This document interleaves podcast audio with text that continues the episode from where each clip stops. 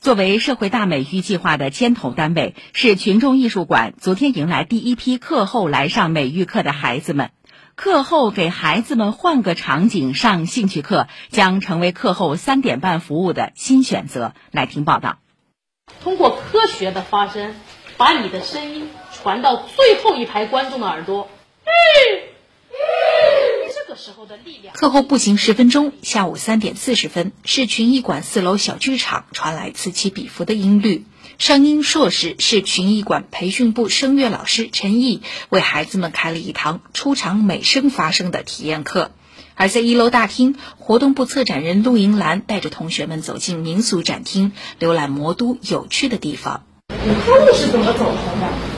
保护老建筑、历史建筑，对它的外立面修旧如旧。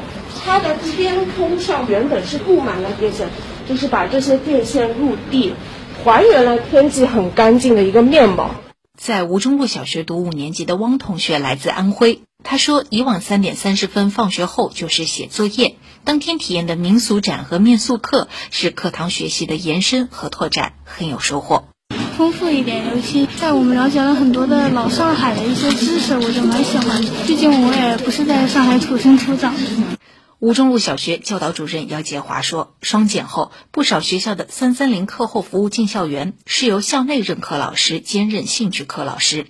目前走进校门口附近的文化场馆体验的形式还不多见。其实这些场馆提供的课程选择更多。”像群艺馆还能定制文化展览、中华传统艺术导赏、非遗手工体验、电影观赏等，进一步构建学校、家庭、社会多位一体的美育协同育人机制。这样的场馆开放，肯定是给我们学校减负，给我们孩子们更好的提升艺术修养。那因为我们自己的老师虽然也很努力的去带这些兴趣班，但是专业性肯定与这里的场馆老师不能相提并论的。三三零美育课堂将和每年学校开学时间同步，计划每周为周边中小学开展三到五次课后美育教学。市群艺馆馆长吴鹏红表示，未来市群艺馆将辐射带动更大的公益服务范围，不断改进细化美育课程。